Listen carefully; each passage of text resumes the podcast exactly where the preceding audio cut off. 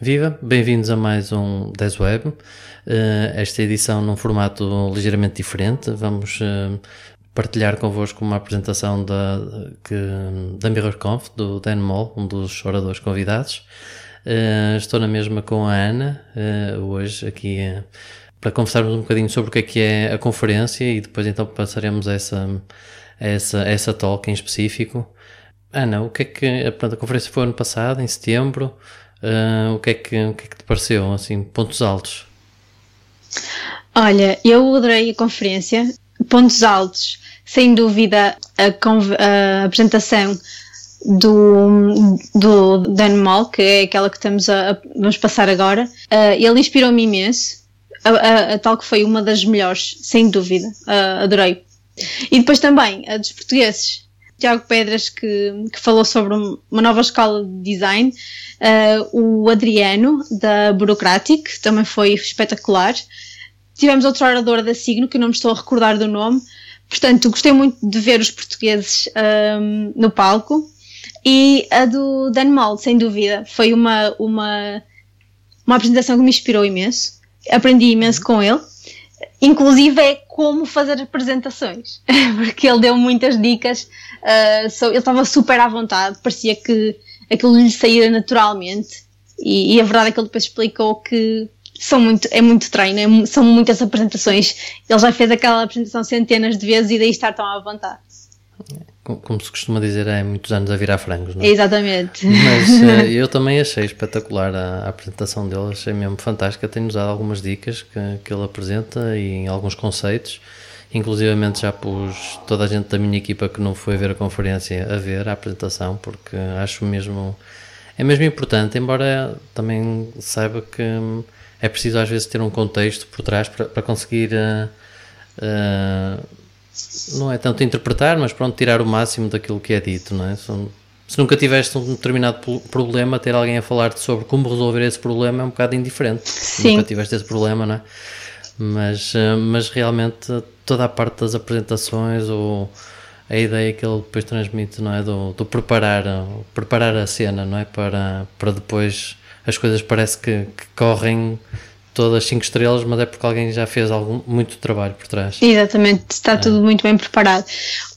A apresentação dele começa com uma coisa muito engraçada, que parece que é completamente off-topic, mas depois faz todo sentido.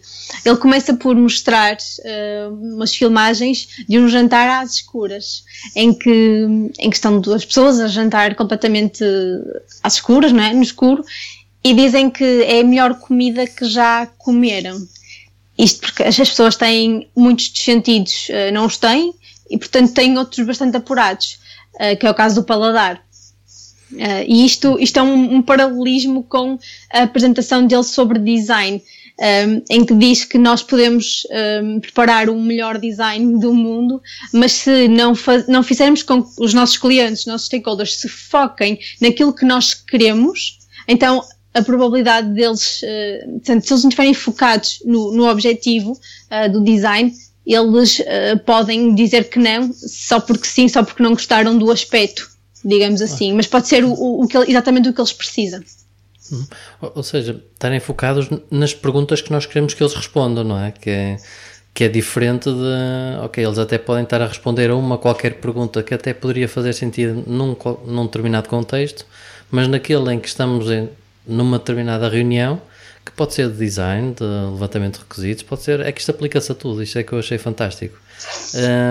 Tu queres explicar às pessoas o quer dizer que são realmente as perguntas que tu queres que te respondam, não é? Porque senão realmente alguém pode dizer, epá, isto, isto não faz sentido e tu, epá, mas eu, isso nem me interessa, não, não faz parte da pergunta, não é, não, não estamos aqui a debater esse tema. É? Normalmente os designs uhum. são propostas de soluções para problemas dos clientes. Uhum. E, um, e, e, muitas vezes um, eles têm ali as respostas, mas os clientes não, não percebem e não se, acabam por não se focar no, no problema e veem tudo à volta, que é o que não interessa. Sim, é, sim. É, portanto, eh, esta ideia que ele passou de focar os nossos clientes naquilo que nós queremos que eles se foquem é, é meio caminho andado para que eles aprovem um design que nós estivemos durante uma semana no Photoshop a preparar. Sim, eu aí só punho o foco, ou também acrescentaria a questão que era um,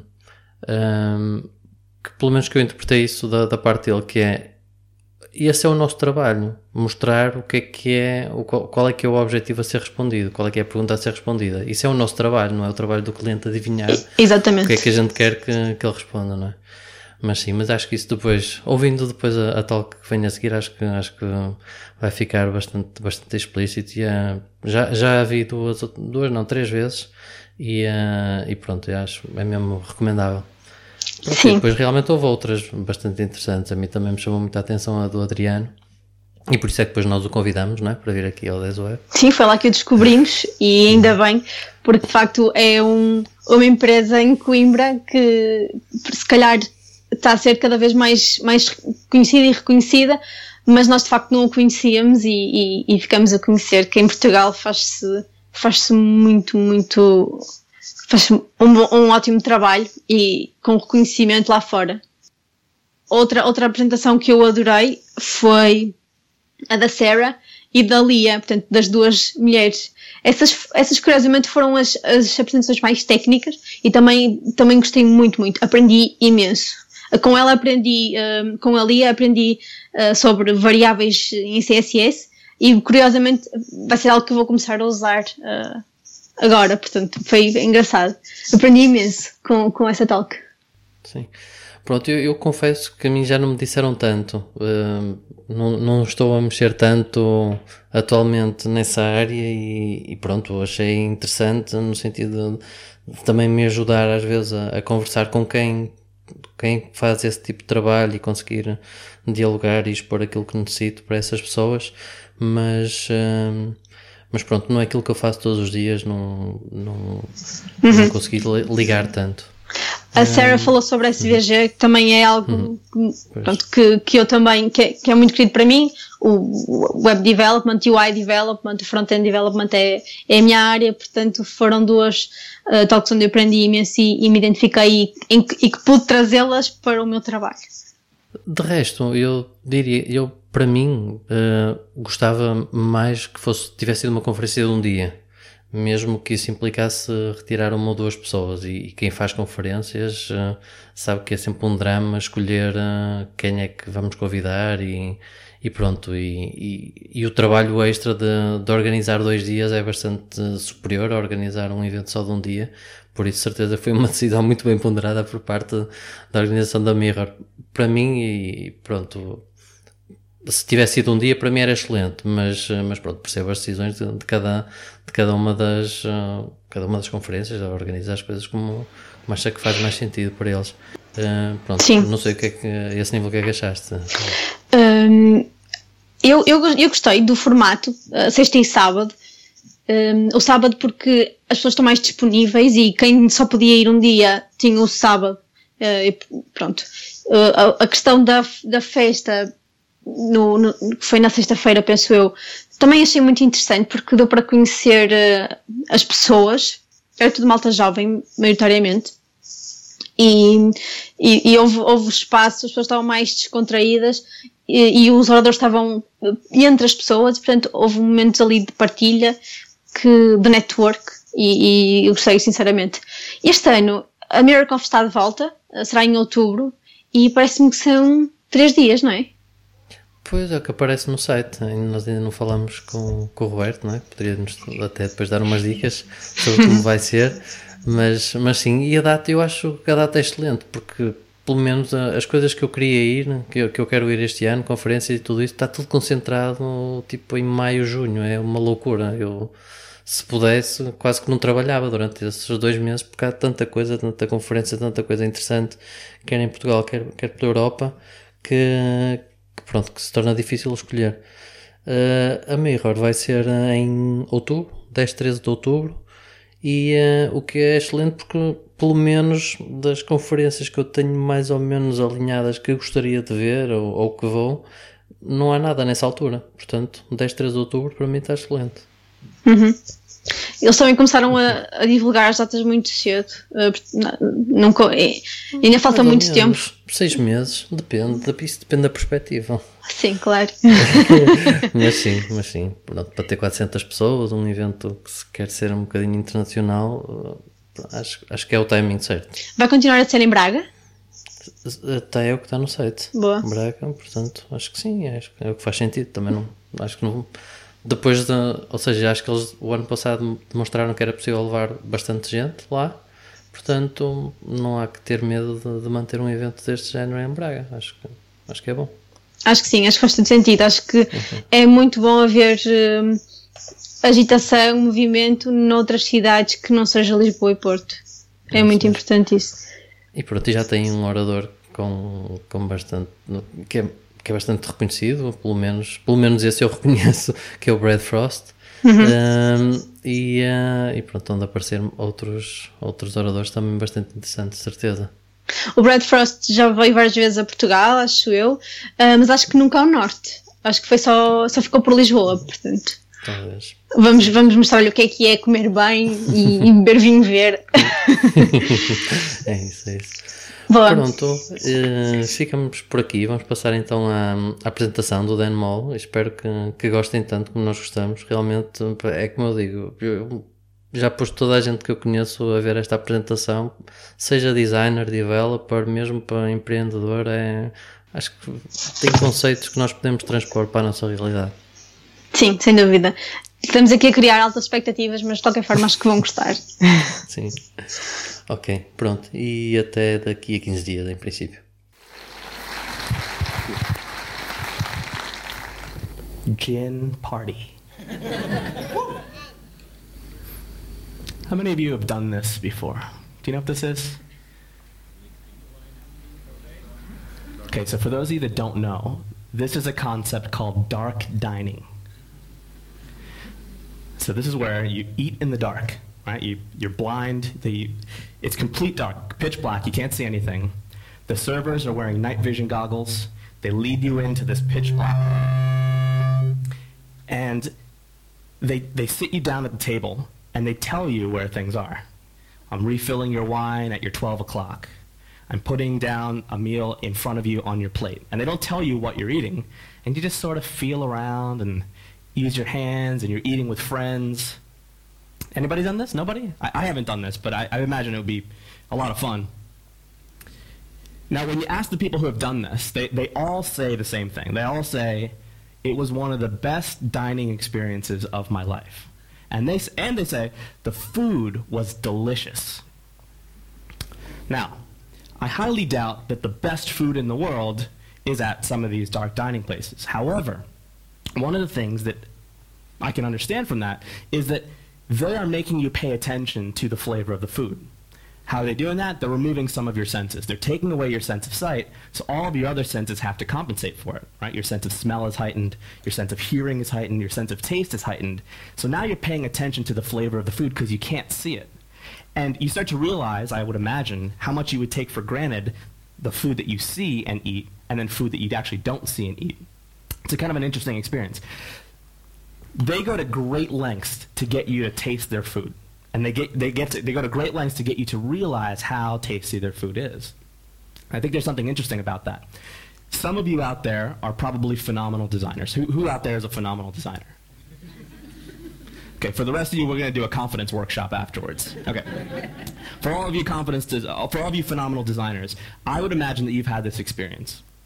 You've made the best design of your life. You've cranked away in front of Photoshop for hours. You've presented it to your clients or your stakeholders or your bosses. And they go, meh. Right? How many people have, have had that experience? And you've probably realized that the best design, even the best design that you've made in your life, sometimes isn't good enough. Sometimes being a great graphic designer, being a great interface designer isn't enough. Right? In order for great design to succeed, You've got to do a better job at setting the table. You've got to do a better job of removing some senses from the people that are that are interacting with it and hearing it and making them focus really on the thing that you want them to taste and digest and savor. Right? You want them to, to pay attention to certain things and not pay attention to other things. You need to set the table for them to be able to do this. One of the things that I've found in my career is that sometimes you solve the design problems at the wrong stage, right? Sometimes the design problems get solved six weeks earlier in the contract that you wrote, or in the presentation that you did, or in the uh, in, in any of the things that set up the design, in that conversation that you had in the kickoff workshop. Sometimes you solve the design problems way earlier by setting the table properly. So I want to show you kind of what that looks like. Uh, there's a guy named Bill Simmons, and he interviewed President Obama for the magazine GQ, which is a men's quarterly. And he asked him, he said, What are some of the, the largest lessons that you've learned as President of, of the United States? And this is what President Obama said. He said, I've realized that you can't separate good policy from the need to bring people along and make sure that they know why you're doing what you're doing. Now, this is arguably one of the most powerful men in the world. And even he says, well, I can't just tell people what to do and expect them to do it. I actually have to bring them along. I have to bring them along in the journey. I have to tell them why we're doing things so that they can come along and they can decide for themselves what to do. Even he understands the importance of setting the table properly. I did some work with the Seventh day Adventist Church about six months ago. If you don't know the Seventh day Adventist Church, it is a global church. It's a centralized denomination. So, what that means is that they have a, a worldwide general conference, and that's distributed into divisions, continental divisions, and those are distributed into uh, geographical regions, which are distributed into unions and conferences and in local churches. So they'll map up to this general conference. And to give you a sense of scope and, and scale of this organization, they have 70,000 churches. Uh, 13 world divisions. They have 63 publishing houses where they publish literature. They have 350 languages that they publish in. There's 15 media centers, and they do disaster relief in over 130 countries. And the project that we did for them was uh, they don't have a centralized design system. And so what they hired us to do is to create a design language for them that any one of these churches or publishing houses or media centers, whenever they want to publish something on the web, they can use this design system, this pattern library, these, these style guides that we create for them in order to publish so that all of the things that they do look and feel the same. Now, our project started about six months ago, and we finished it up about three, uh, three months ago, so it's a three month project overall. But the project really started before we got involved. It started two years ago started two years ago when a guy named Brent, who was the web manager at the Seventh day Adventist Church, uh, who was our main client, he decided that this needed to be done. And he knew that he was going to have an uphill battle convincing some of his bosses to do this project. So here's how he went about it. He printed out these three inch by three inch note cards, and there's a, a US quarter there shown for scale. It's about the size of a euro. And he printed out these note cards, and he printed out all of the websites that they made that year in the building that he works in. So not across the world, not, not everything they publish, but just the building that he works in. Last year, he printed out these, these thumbnails. And he took all these thumbnails, and there are about 130 in total, and he put them on black mounting boards. And if you look at them this way, if you sort of squint, squint at them, you realize how different each one of them is. Different colors, different logos, different color schemes, different layouts. All of these sites were built by hand from scratch um, without any unification. So Brent took these these printouts, he posted, he put them on mounting boards. He walked into his boss's office with I think it was about eight or nine mounting boards, and he put them on the wall. And he said to his boss, "We're spending too much money on something that we don't need to spend that much money on. I know how to fix this, but if you see the problem, I need this budget to be able to save us this much more down the line." Right? So he t- he did the legwork to be able to convince his bosses and his clients, his stakeholders, that this project needed to be done. There was no pushback. The, the board unanimously voted that this project needed to be done. He walked out of that meeting with his budget in hand, and he hired us to do this work with him. The project was one of the best projects I've ever worked on, and I credit Brent for setting the table, for doing a great job with his stakeholders to make sure that we could do a really good design project. Had we started without that buy in, the project would have been significantly more difficult. I've been designing since 1998. Who here has been designing since then? Okay, a, a few of you. And I, I, I, must admit something. The blank browser, the blank Photoshop canvas, the blank Illustrator canvas, it still terrifies me today. Anybody have that, that same feeling? Now, what gives me confidence, though, when I look at this and I start a project and I go, wow, this is a blank slate. What do we do? How, how do we start this? What gives me confidence is that I know how to quickly fill this screen. And this is how you quickly fill the screen he can do research. Now, the problem with research is that we have that there's a name for it, right? It's not just research, it's research. And people have titles like researcher. And that's a great thing. If you have a researcher on your team, you are lucky. And if, but if you don't have a researcher on your team, sometimes we default to, well, we don't have a researcher, so we can't do research. But really, what research is, it's just talking to people. Now, we've been doing that forever. We've been doing that since we were kids. Right? We learn to talk. It's one of the first things that we learn how to do, aside from breathe and eat, and, and it's one of our basic skills. We learn how to communicate. And research is really just talking to people and asking them questions. Some smart questions, some obvious questions, some not so obvious questions. And so this is something that all of us can do. There's a great book called Change by Design by Tim Brown. Um, Tim Brown is the CEO of IDEO, which is a great design consultancy. And in this book, he talks about research, and he says, the easiest thing about the search for insight, right, that, that research, is that it's everywhere and it's free. So essentially, what he's saying is that we all have access to insight. If that's not just one person's job or one team's job, all of us can do it, and at no cost. We can all do this for free, and we all get access to be able to do it. We all have the ability to do it. Uh, one of the projects I worked on about a year and a half ago is to redesign Philly.com. Now, I'm from Philadelphia, and uh, Philly.com is one of the largest news sites in the region. Most people who get their news in Philadelphia either get it from the print newspaper, which Philly.com publishes, called the Philadelphia Inquirer, or they read Philly.com. Now, the project that we did with them uh, was to redesign that site, but before we did anything, we just started talking to people. Before we did any design or even planning or anything, we just talked to people. We talked to people who currently use the site, we talked to people who work at Philly.com, and we talked to people, maybe most importantly, we talked to people who don't use the site at all, right? Because those are some of the people that we want to be able to use the new site. Now, if you've never done research, or if, you, have never done research for a project, or that's been uh, the responsibility of a researcher on your team, I'm going to give you a really simple framework for doing that. You don't have to be a pro. I'll give you three simple questions that you can ask. And, th- and these are the questions that we asked for asked people when we were redesigning Philly.com. The first question we asked was, why should we redesign this site? Right? Pretty simple question. The second question that we asked is, why should we redesign the site now? Right? As opposed to yesterday or last month or last year or next year, right? Why should we design, redesign it now? What's important about this moment in time that was going to make a redesign special? And the third thing is how will we know if the new site is better than the old one? Right? How are we going to know if it worked? We could redesign it and it could have no impact. So how are we going to know if it's actually better? Right? And these are three questions that you can ask. Now, we, we just asked these three questions. We didn't have a, a, complicated script, an interview script. This was our script. And we talked to people for about an hour each on average, just with these three questions, and a couple of natural follow up questions that are just sort of good conversation. Now, this is not like an official script, but this can get you started in having a conversation. We talked to 30 people, and we got three, we got basically 300 hours of um, uh, excuse me, 30 hours of conversation just through this that we could sort through. And I'll talk about the, what we did with that in a little bit. Now, these aren't the only questions that you can ask if you're trying to do some research for a product that you're making or a site or anything like that. There are other questions that you can ask. And you could just do some quick Google searches, but I'll give you a couple of other frameworks that you can research on your own. Uh, this is a great book. It's called How to Make Sense of Any Mess. It's by Abby Covert. What I love about this book is that it's a strategy book disguised as an information architecture book. So she calls it, she advertises it as a, an information architecture book, but it's really about strategy. Uh, and it's really about the, what the title says. It's how to make sense of any mess. Sometimes organizations are a mess. Sometimes websites are a mess. Sometimes infrastructures are a mess. This book kind of gives you frameworks on how to deal with all that stuff. And in this book, Abby suggests some questions that you can ask when you're trying to understand what you need out of a particular thing. So some questions that she suggests are, things like, why does this work need to be done?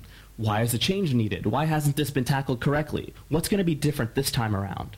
Right? So really simple questions, fairly obvious, but these are great questions for an interview to understand what you actually need out of a product or what users need out of a product.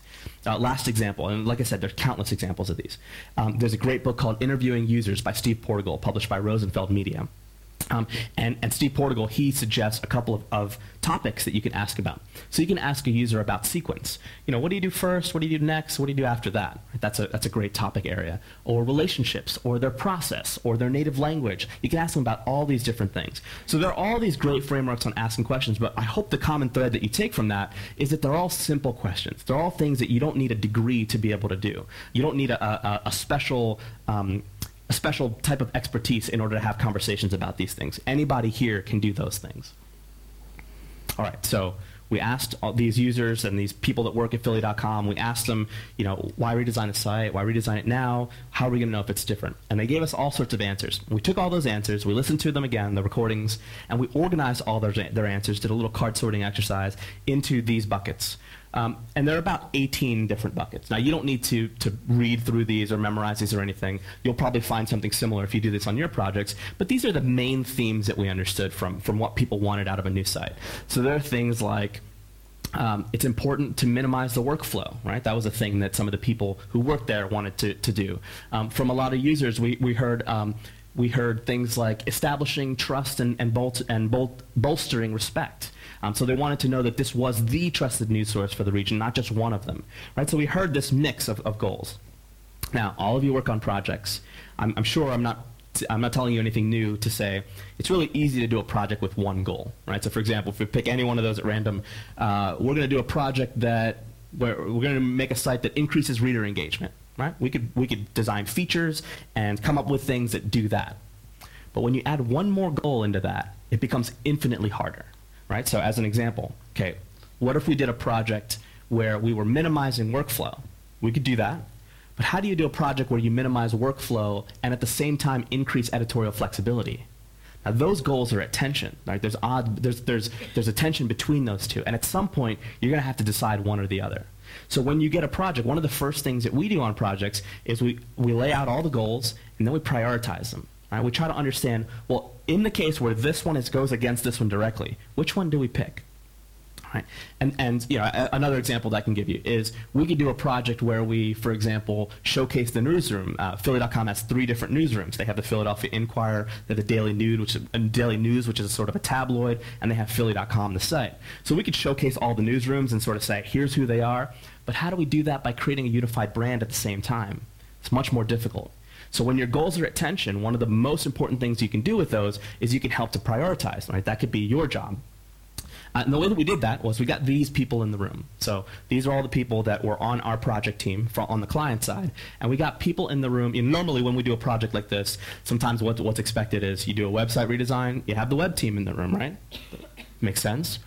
And then you get down the line and you do six weeks or six months worth of work, and then all of a sudden the, uh, the director of sales gets wind of this project and he blows up your project right?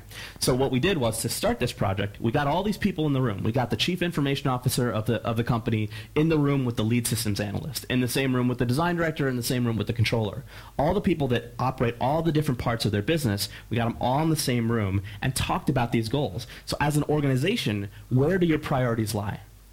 What is important to you? Not just, okay, of course, the person who is running ad sales wants to make more money. Of course, that's going to be their number one goal. But as an organization, where does that actually lie?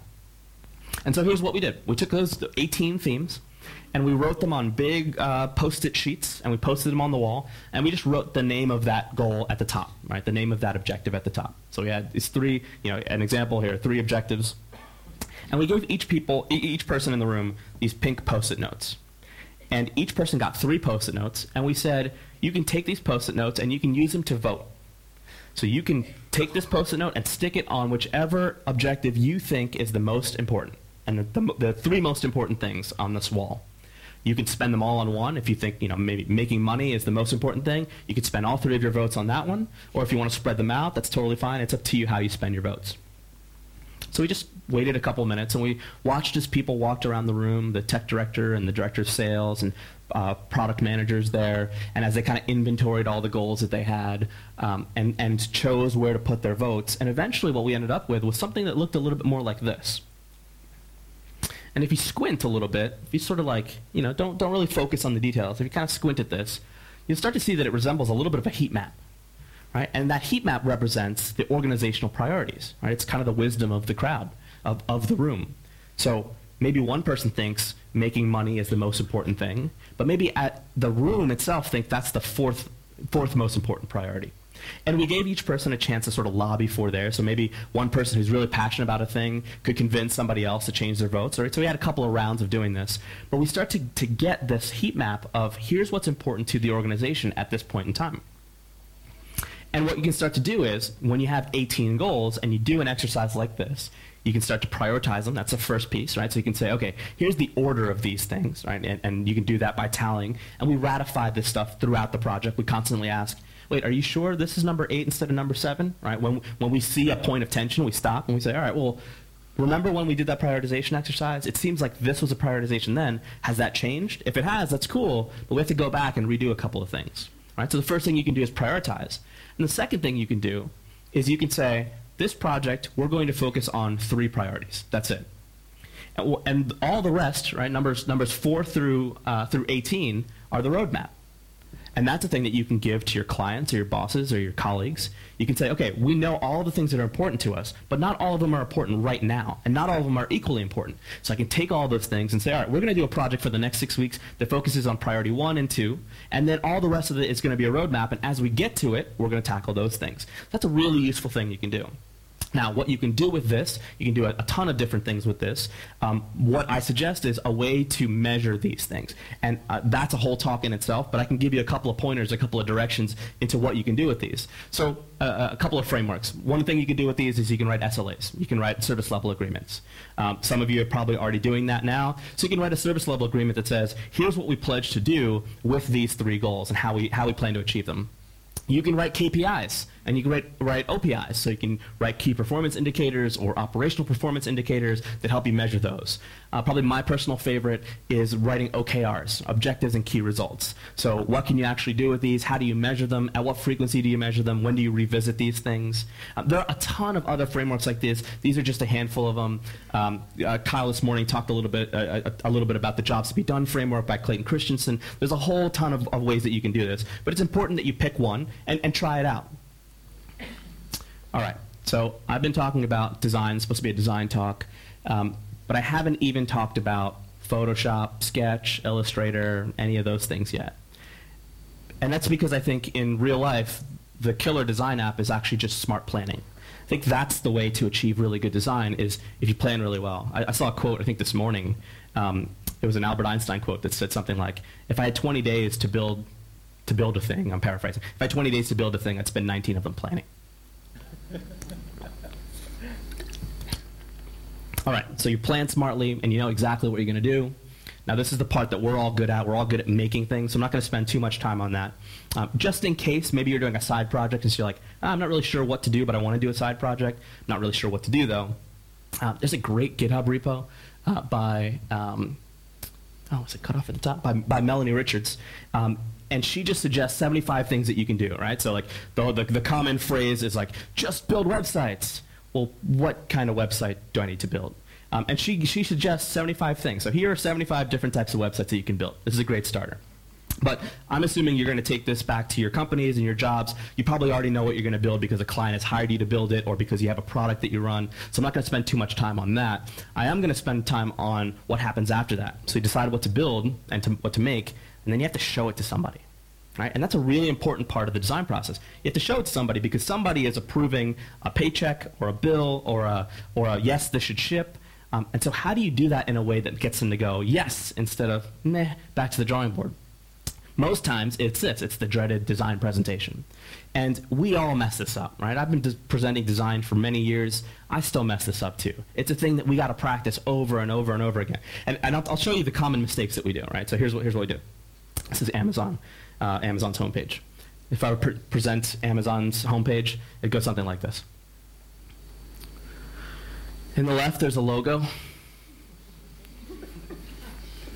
there's a search too. There's a big thing that we want to promote because promoting things are what we do. It's blue. right? So awkward. So awkward. We always do this. We all do this. We just point to where things are. It's called the real estate tour, right? It's just like, that's over there, and that's over there, and that's over there, and this is over here. if you haven't read this book, this is a great book. Design is a Job by Mike Monteiro. and Mike calls us out for doing this stuff in the book. Mike says, don't waste the client's time walking them through what they can already see. Your job is to explain how what they're looking at is the best way to achieve their goals. Right? So when you, when you do a design presentation, uh, I'll give you a quick tip. A great word to use is because. We put the logo over there because That's where, that's where we know people look most, and we want to reinforce our branding. We put the search at the top because it's the most important feature, and that's the thing we want people to do most. We made the nav, we put the nav on a white text on navy blue because we wanted a high contrast so people wouldn't miss it. Right? So because is a great word to use when you're doing a design presentation. We did this, right? Don't just say what you did, say because, tell them why. We did this because, we did this because, we did this because. That's the start of a really good design presentation. All right, so as I've been presenting and I'm, I'm, thinking about this, like, all right, goals and not, not features, not, not just pointing to where things are, I had this kind of freeing realization a couple years ago that, like, when I think about what a good design presentation is, I think it's this a great design presentation is actually an information architecture presentation, right? Because you're just talking about we did we put this here, we made this decision because of this reason. We're talking about goals, priorities, hierarchy, order, right? Those are all things that we talk about when we talk about information architecture. I think the trouble is we usually present information architecture over things that look like this, right? A wireframe. Now, I have a lot of trouble with wireframes. And the reason that I have trouble with wireframes is that they're abstractions. Right? Nobody will ever see a site like this except you right now. Right? That's a problem. We're supposed to be making things that are in as most the, the most final form that they can be in, and yet we present them this way. If I change the color of that header to a slightly lighter gray, it will change how people interact with it right? I change contrast, I change size, I change type. All things that you do in graphic design. Somebody's clapping. I love you, man. All of those will change how I interact with this thing. So this is really tough. This is a really tough deliverable. I, re- I recently worked with a really smart information architect, um, and she made a, a, a wireframe deck. And she was so insistent on wanting to present it to the client. She's like, "We have to show this to the client." So I had a, a, private phone call with her, and I was like, "Well, you know, tell me more about this. Like, like help me understand what's what's important about these." And, and eventually, what came out was she was like, "Look, I spent a lot of time on these. A lot of my thinking is on is is in these, and I really want to show it to the client." And I think that's totally valid. I think that is a, a very valid reason. When people spend time on things, they become precious. And even if they're not precious for the sake of being precious, when you pour a lot of your thinking into something, you don't want that to go in the trash. And so the conversation that I had with her was, was this. I said, the thing that I value most about working with you is not the artifacts that you make. I have a whole team of designers that can make artifacts all day. Like that's what they're, they are specifically good at, making deliverables that look good. But you, I like your brain most. the stuff that you think about and the way that you think about those. That, that's, that's, those are things that my team doesn't have, or they don't have it as well as you do. So what I want from you are, are the ideas. I want the thinking. I don't want the artifact. So if you can give me the thinking, here's the deal that I'll make with you. If you can give me the thinking, if you can annotate all this, if this can be just for us, then what I can do is I can have me and my team put together the best illustration of that thinking for you to talk over. Right? And that's kind of the, that's the, the, the, kind of dialogue that we have and, and, that I have with information architects. So I'll show you an example of that. Um, I worked with, uh, with O'Reilly Media a couple years ago to redesign their site. Um, and most of you have probably come across an O'Reilly book. They're the ones with the animal covers. Uh, Sarah just showed her, her O'Reilly book that was coming out. Um, and I worked with with oh, I'm spoiling it. I worked with an information architect uh, named Jennifer Brook, and she is awesome. She's like the best IA researcher, UX, whatever you want to call her that that I've worked with. And we had that same conversation, except in reverse. So Jennifer said to me, the first thing she said to me was like, I would love it if I could never design a wireframe ever in my life again. I'm like, great, yeah, awesome. I was like, so what do you want to make instead? And she's like, well, what do you need? I was like, well, I want all of your thoughts because you've been thinking about this way longer than I have, and you think about this stuff differently than, than I do. So I just want your thinking on like what should be on every page and what should all the pages be and how should they, you know, how should they be kind of architected and how should people move through them and what kind of content should go on all that stuff. And so this is what she made. And I love this. This is better than any wireframe I've received or made ever in my life. This is so great. So on this project, we knew we were using Pattern Lab as a tool. We were using the Atomic Design methodology by Brad Frost. And so, so what Jennifer did was she made a spreadsheet for every page of the site. And in the left column, it's the organism, right? So like what, what component or module or whatever you want to call it is going to be on this page. So this is the ideas page. So we're going to have the header, we're going to have the featured block, we're going to have four short links and the latest and best, right? So it's a list of all the things on the page. But then all the different columns are, okay, what's the label of that component? What's the description? What's it supposed to do? what's the core content of that of that component? What are the features and functionality that component should have? Does it currently exist on this on the site now? Is it automatic or is it curated or is it something that's manual? Like such great thinking that went into this that doesn't prescribe layout, that doesn't block me into a box from a graphic design standpoint. It's all the stuff that I need to know. And a lot of this stuff never shows up in a wireframe. Right? Like you annotate a wireframe sometimes, but sometimes you can't get to this level of granularity, right? This this like every single thing. Otherwise it would be a, an essay. And so this has been super valuable. And this is what's cool about this. If you take a look at that organisms or component column or whatever, there's something that there's something interesting about that. Let's just sort of zoom in on it. There's something interesting about looking at that in that format is that it exactly matches sort of a mobile comp, right? It's like a mobile screen. It's like all, it's the hierarchy, just one column. It's it's all the order of the things that that you want in the order that you want them. And so with that, I made comps. And the comp was the first thing that we showed the client. And the small screen comp was the first thing we showed the client. And what's interesting about that is that in the design presentation, I didn't present these, even though I designed these. Jennifer presented these. So where she would normally walk through a wireframe, instead, she had a fully realized comp that was as close as possible to what the site was going to look like. And we presented them by handing out iPhones at the presentation, right? So we went to the client, here are iPhones, here's, you know, pull up this URL, check it out right? And they scrolled through it, and Jennifer talked through the stuff. And it's one to one, and we talked about all the things that go into a, a good design presentation hierarchy, content, priorities, goals. We put this here because this. This is above this because of this. Right? You use the word because a lot. And it was Jennifer's presentation. It wasn't mine. Just because I did the comp doesn't mean that I have to present it. Jennifer, as the person thinking through all this stuff, used that as the main illustration instead of a boxes and arrows, kind of black and white skeleton of a thing that, that is an abstraction. So you can walk right through this, you know, this spreadsheet column and, and walk down this page and see how all of these things are, are represented. Right? Some, some things we changed the label when we got to comping, and that's okay, right? Things evolve as they get as they get created, as they get higher and higher fidelity. But these were super easy to make, right? Each of these things maybe took whatever 30 minutes, a half an hour to comp because all the thinking was done. You just had to just blaze through the, the art direction and the and the, the UI.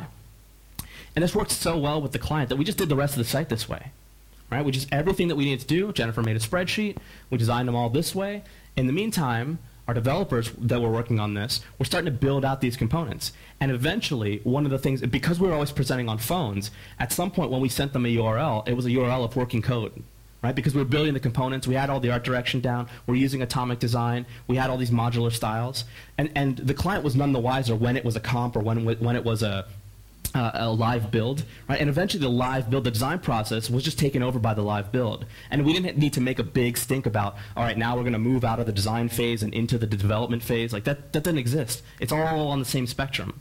So some of these things were a lot easier to code, so we coded them. Some of these things were a lot easier to comp, so we comped them. But they're all part of the design process. We all use them as, as design tools. And so we worked this way as long as we could, um, and this worked really well with the client. We had the right conversations that we needed to have. All right, so again, design presentation. I haven't really talked much about like what about like art direction and typography and colors like where do you talk about that? If the design presentation is all about goals and features and uh, goals and not features and priority and hierarchy, where do you talk about colors and fonts and all all that stuff that designers specifically labor over, right? It's the thing that we spend a lot of time on and we want to show the client because we do that stuff. Well, I think there's a place for that too. I can kind of walk you through like how you could do that, but I thought maybe an effective way to do that would be I'll just do a presentation for you. I'll do I'll do a presentation that I did a couple of months ago for a client, um, and you can see sort of some of the things that I like to point out, um, and I'll kind of break character every now and then to tell you what I'm trying to do. Does that sound okay? Okay, good, because those are the slides that I have. okay, so let me give you a little bit of context here. So, designing a site for a university in the US, and it's one of the most prestigious engineering schools in the world. And we're redesigning their, their College of Engineering website. Now, you all are a group of 40 people that we've invited in to just get gut, gut level feedback on the new site. Uh, some of you are parents of students, some of you are current students, some of you are faculty, some of you are community members. And all you know is that we're redesigning the site. Right? You're not the team that we've been working with day to day at the university.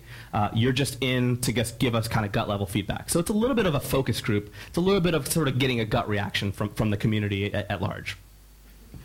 Um, that's all the context that you have. So you don't have you don't know what the strategy is. You don't know what we're trying to do. It's sort of my job to convince you of that stuff and to, to, to tell you about that. Everybody good? You look great. all right, here we go. So today we're going to talk about art direction and design for the new site for the College of Engineering. Now, some of you have heard some of these words before.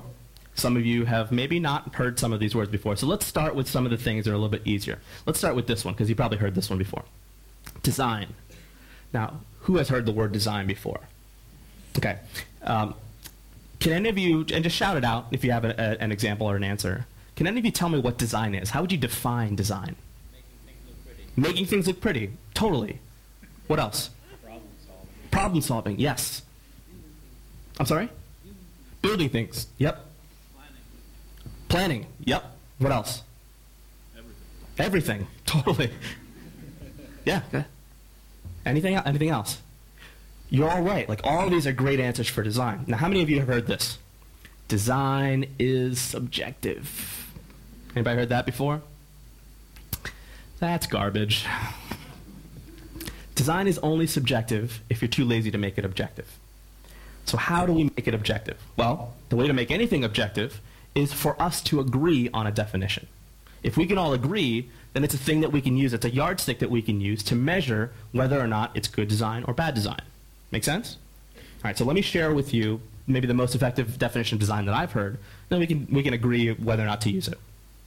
Uh, this is from my friend Jared Spool, who runs uh, user interface engineering and a bunch of conferences and is just an overall smart dude. He says design is the rendering of intent. Do you buy that? It's pretty smart, right? What I love about this definition is that it makes all of us designers. You c anybody who renders intent is a designer. You could render intent in Photoshop as a graphic designer, but you could render the intent of a database or of server architecture or of your business or of the way that the fabric exists in the curtains. Like all of those things are about design. It's all about rendering intent. So that's why design can apply to all of us. We can all be designers of something, right? Rendering intent. Can we all agree that we can use that definition for now until we come up with something better? Is that okay? All right. That's good because that's the slides I have. Um, so the second part of this is art direction. Now this one's a little bit trickier, right? This is a phrase that maybe we don't we don't know as much. Even professional art directors have come up to me and said after this, "Thank you for defining art direction. I didn't know what my job is." Right? So it's a little bit of a trickier phrase. So let me kind of I'll, I'll describe to you what I think the difference is. I think that design is about the look of a thing, right? The rendering part. That's important to the design. If we took the rendering part out, it would sort of be missing something. I think art direction is about the feel. So what I'm looking for from you all, the feedback that I'm looking for, is about art direction. I don't really care too much about design feedback. Me and my team, we're good, experienced designers. We can do the design part. But what I want to know from you is how does this feel? Does it feel right to you? So let me give you examples of what I mean by that. It's very possible to have a great design and poor art direction on a thing, and vice versa. You can have amazing art direction but poor design. So let me show you an example.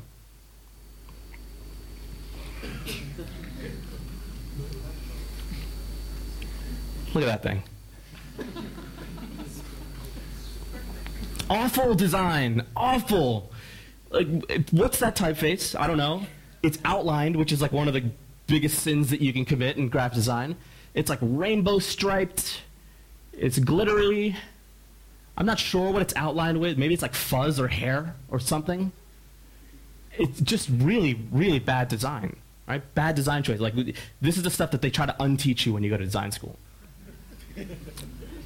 But art direction, what is the feel of a birthday announcement? What is it supposed to feel like? Fun, happy, bright, sparkly, hmm, glitter. I mean, maybe your birthday. Pretty spot on from an art direction standpoint, right? So great art direction, maybe not so good design, right? So those two things are separate. So what I'm looking for from you is art direction. And the reason that I can I can ask for that from you is that you are all great art directors. We were all born great art directors, right? My my my kids who were just in the front row. I have a five year old and a two year old daughter. Uh, my five year old is an excellent art director, right? My two year old is, is an excellent art director. Let me give you an example. Uh, for color, right? My my daughters can look at this website. This is the website for the movie Maleficent. They can look at this website and they can go, feels scary. Right? That was the art direction. That was the brief. Make a site that feels scary. Now, my daughters don't know that if you use Didone typefaces and high contrast imagery and you desaturate photos, that that leads to a scary aesthetic. They don't know any of that stuff. But they know that things that are pointy and dark are scary. Right? We all know that. We all know that inherently. We know that since we were kids. What about this one? Happy. Right? The art it feels happy. It's for Fitbit. It's supposed to be active. It's supposed to be vibrant. Right? That's how it's supposed to feel. Does it feel that way? Yes. Right? It's good art direction. If it didn't feel that way, maybe it wouldn't be a good fit for Fitbit. Sorry for that weird pun there. Okay, so you all know how to do how to do art direction. So the question that I'm going to pose to you is this: Does this site that I'm about to show you feel like the site, the right site for the College of Engineering? And maybe more appropriately, does this site feel like the future of the College of Engineering? All right, so let me break character for a minute. I'll probably talk for about five minutes here. I've, I've abbreviated here, uh, you know, to, to uh, for time's sake. So I probably talked for 10 minutes with the actual audience. And I haven't won, I haven't even shown you the comps yet. And what I'm trying to do is I'm trying to set the table. I'm trying to properly prepare you to receive what I want you to receive and to ignore all the other stuff. If I didn't say the thing about design or art direction, you might give me feedback about the logo, which I can't change, but you still might give me the feedback anyway. You might say, oh, the logo should be this way, or it should be over there, or make this bigger, or do this. Right? I don't want that feedback. It's not helpful for me. It distracts you, and it just kind of gets me down, right? Like anytime you say something negative, it, it's not a bad thing, but when you say things that are negative, there's something in your brain that just kind of chips away at you, right? And I don't want that to, to enter this presentation. So I have to direct you to say, pay attention to this stuff over there, not this stuff over here. Right? So that's what I'm trying to do in this whole spiel. Before I show you the things, I'm saying, pay attention to that, not this. Make sense? All right, here we go, back into character. So I'm going to show you some comps. Um, now, we talked to a lot of people uh, in our research phase, and one of the things that we found is that people really want to know what's happening at this school that's just really, really cool. Right? This, this university works on the best stuff in the world. And so somebody would, would go to Google and they'd type in a phrase like robot legs, and the, the stuff that we are doing here at the university for robot legs should be the top result. When somebody clicks on that result, or taps on that result, robot legs, they should come across a page that looks like this. Can we dim the lights a little bit? And on a page like this, what we're trying to do, right, the intent here, is that we want to give you a really impactful photo to show you exactly that you have landed on the right spot, right? You Google robot legs, you get the best article about the best research that we're doing about robot legs. After that part of the page, we want to get you right into the meat of the article. So we remove all distraction. So that top part of the page was intended to create drama, to create tension, to, to really draw you in. And as soon as we have your attention, we want to give you sort of the plainest view of an article that you can read.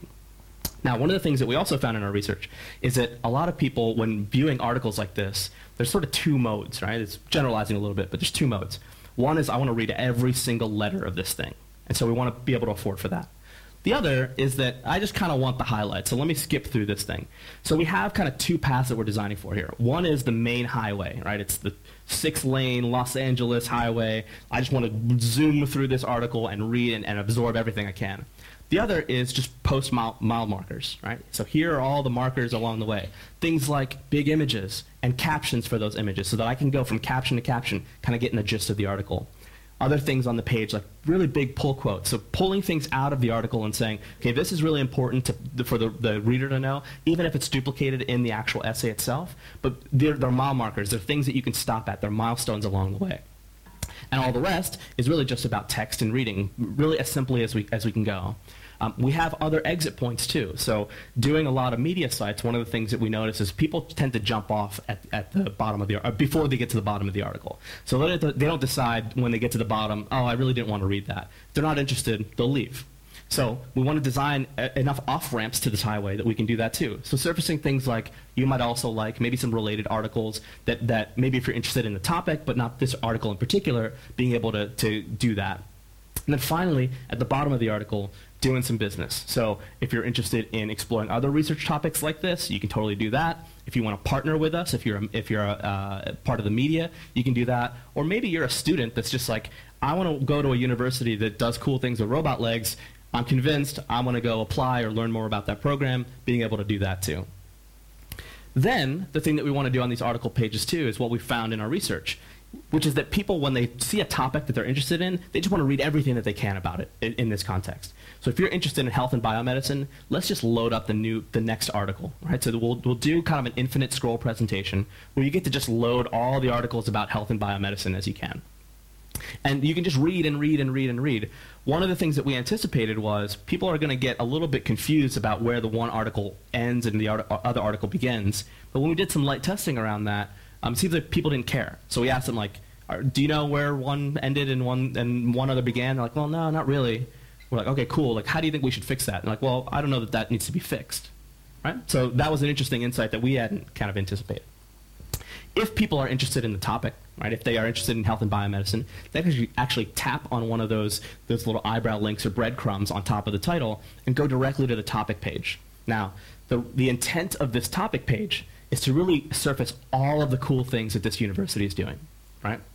So one of the first designs we started with was a very uniform grid of things, and that actually made th- made things feel really boring. It made them feel monotonous. It made them feel like every single thing was the same. And some of the feedback that the early feedback that we got on that was that people wanted things to feel more unique. So we designed a couple of different ways that we can show an article, and actually a, a, number of ways. So one is just to show a giant image, right? Like to draw you in, something dramatic, something to, to draw you in. But another is that sometimes there's an interesting quote from the article that might want to pull out as a way to draw people in. Other times it's just the title. Other times it's the date. Um, so we have, if you look kind of down this page, you can sort of scan this page for anything that catches your interest and not have to worry about the uniformity of this page, but really just find something that you're like, oh, that looks cool. I want to I want to click on that. I want to read more about that thing. So this page is really just composed of all those different patterns put together. Then, underneath that, that grid of, of stories, we also want to give you other research topics that you can explore. So, if you liked health and biomedicine, cool. If you want to see what we're doing in cybersecurity or cyber physical systems, you can go see that too, and you can expect to see something really similar there. We also want to do a good job of featuring the, like one specific thing. So calling out, for example, the Bone Tissue and Engineering Center uh, that, that, that, this um, university has is an important. Uh, this is a, kind of an important pattern to be able to use here. And then finally, at the bottom, doing a little bit more business about the like how to contact the school, how to find out about academic policies, how to do how to do things like that. Now, walk through a couple pages, and I want to talk about some specific art direction choices. So I'll talk to you a little bit about typography. Now, I'm going to break character here for exa- for a minute. Actually, no, I won't. I won't break character for a minute. So typography. Some of you may have heard that phrase before. Some of you may not have. But I bet all of you have used Microsoft Word before, right, or some some equivalent. And you've probably seen the drop down that has all the fonts in it, right? And then you've probably just picked a font. Now, how many of you are like, I don't know, this font looks good. I should pick that one, right? Make sense? You've, some of you have done that. I'll tell you what, I'll let you in on a secret. Designers sometimes do that too. Uh, we have that drop down in an app called Photoshop, and we just pick the one that looks good. We're like, oh, I don't know, like Curlz sounds like it has a good name. I want to use that one. and so, one of the things that we knew about this site is that people are going to read on this site a lot. Um, a lot of our research points to that. A lot of the current site statistics point to the fact that people want to read, um, which is surprising because there's not a lot on the current site. Uh, so we wanted to, the typography, but essentially the fonts, to do a lot of the heavy lifting on the site. So I'm going to tell you a little bit about how we decided what typography to use. So because it's a site that's designed for you to read, we have this one typeface, and I'll kind of pull it out. So if I zoom out from that and kind of, kind of dim everything back, this is the typeface that we're using. Now this typeface is called Graphik. And one of the things that you may or may not know is that just like I'm a designer that has designed a website, typefaces are designed by designers too. And if you think about our definition of design, the rendering of intent, type designers are trying to render some form of intent through their typefaces. So a good way to find out what that intent is is to actually read what they wrote about it. Because when they publish typefaces on their websites, they write about what they want people to use these typefaces for. So when I was doing ty- uh, research on Graphik, right, way, when we ac- came across this, uh, this is what we found. Um, the type designer of Graphik said Graphik was inspired by the elegant plainness seen in many of the less common 20th century European sans serifs and hand lettering on classic Swiss modern posters. Now, a little bit of art history lesson for you if you don't know about Swiss modern. It's also known as the international typographic style. Now, that style has had profound influence on graphic design as part of the modernist movement, and that's impacted many design related fields, including architecture, engineering, and art. It emphasizes cleanliness, readability, and objectivity. Now, those three principles are principles that the College of Engineering shares. So, what we're trying to do is pick a typeface that has the same principles as the university. And if we can do that, then there should be a pretty good match between the aesthetic, the art direction of the site, the way it feels, and the typefaces that we've chosen. Does that make sense so far? All right, so I'll show you a couple of other things. This typeface, it's designed for reading. It's the, it's the one that we're using on most of the body copy.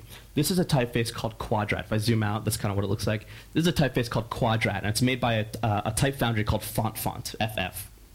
And here's what they say about Quadraat. Quadraat was born out of careful research, careful research in form and function, a combination of Renaissance elegance and contemporary thinking about construction and shaping. Right? Again, pretty good overlap between the principles of the College of Engineering. All right, last one. If I kind of fade back here, you'll see kind of in the background and, and smaller, we have these stencils that we're using for dates and kind of these big numbers across the page. And this is a typeface called Compass. Now, when I did some research on Compass, there wasn't a lot that was written about it, so I started to dig deeper and tried to research about just stencil typefaces in general. And when, what I learned was that architects' interest in stencil letters dates to at least the early decades of the 19th century when they, together with engineers and surveyors, adopted stencils for titling and labeling technical drawings. So this is kind of a feel that we want to lend to the site, the College of Engineering site. It's kind of have this kind of technical feel while still being human and while still having kind of this, this Renaissance forms. So those are, those go into some of their choices about typography and why we, we've used those particular typefaces. They wasn't they weren't chosen at random. They're not things that we you know we're like oh Curlz is a good typeface. We'll use that one. Try to do some research, try to match the principles up with the principles of the site that we're designing. All right, so if I break character for a minute, I'll probably do the same thing with color and other design choices, and then I'll end with something like this. So my question to you is, did what I just showed you, does this feel like the future of the College of Engineering? Does that site feel like the right site for right now for what we need to make out of the College of Engineering? And then I would turn it over to you, the audience, and we would give some feedback, and we'd have kind of a Q&A and have some discussion. Everybody good? All right, so let's end with this. your job as designers, right? I'm going to stick with that, designers, even though some of you are engineers and developers and product managers, you're all designers. You're all rendering some form of intent. Maybe it's for your teams or for your clients or for your users. Your job is not just to make things look good. That's not the job of a designer. That's the job of a stylist. Are very different. Your job is not to make things look good, right? Your job is to help set the table for good design to be received. Right? And that applies to any of your jobs. Now, whenever I talk to designers about this, there's this quintessential rebuttal that I get. But that's what Apple did.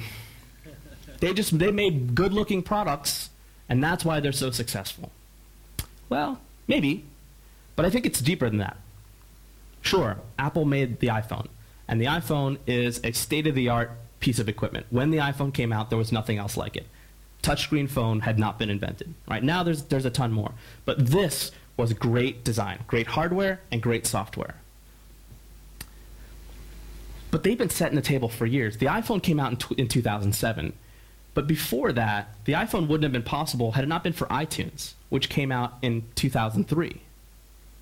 Right? So without iTunes, without iTunes having set the table for the iPhone, the iPhone probably wouldn't have been possible. It's all built on the iTunes ecosystem. And iTunes itself wouldn't have been possible without the iPod, which came out in 2001. Right? So if you think about it, a product that they've designed in 2001 or launched in 2001 set the table for a product that came out in 2007 and that is still living strong today. Now, I'm not saying when they came out with the iPod they were like, aha, in six years.